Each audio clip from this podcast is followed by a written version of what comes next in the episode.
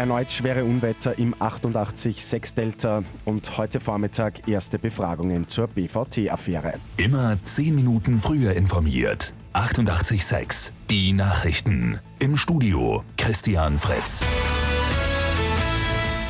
Am Abend hat es in Niederösterreich erneut schwere Unwetter gegeben. Wie viel zu tun gewesen ist, weiß Franz Resperger von der Feuerwehr Niederösterreich im 88.6-Interview. Insgesamt waren über 1000 Einsatzkräfte mit den Aufräumungsarbeiten und mit der Bekämpfung äh, des massiven Unwetters in Niederösterreich beschäftigt. Auch für heute gibt es noch eine Unwetterwarnung mit einem großen Problem. In manchen Gemeinden äh, gibt es ja auch viele Rückhaltebecken, die sind natürlich randvoll. Wenn es da jetzt wieder massiv drauf regnet, muss man wieder mit Überschwemmungen rechnen rechnen. Nach diesen zwei Ausnahmetagen ist die Feuerwehr aber gerüstet, sagt Franz Resperger weiter. Im BVT-U-Ausschuss gibt es heute die ersten Befragungen. Zwei Bedienstete des Bundesamts für Verfassungsschutz und Terrorismusbekämpfung sind geladen, außerdem ein Vertreter der EGS, jener Einheit, die die Hausdurchsuchung im BVT durchgeführt hat. Gestern Abend schon hat im Bundeskanzleramt der Nationale Sicherheitsrat zur BVT-Affäre getagt.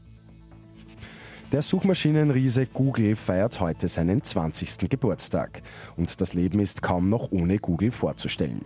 Fast jede Suche im Internet läuft heute über die US-Suchmaschine. Die Suchanfragen sind aber lange nicht mehr die einzige Einkommensquelle. Auch die Gesundheitsforschung oder die Funktion als E-Mail-Anbieter bringen Geld in die Kasse des gut 760 Milliarden Dollar schweren Unternehmens.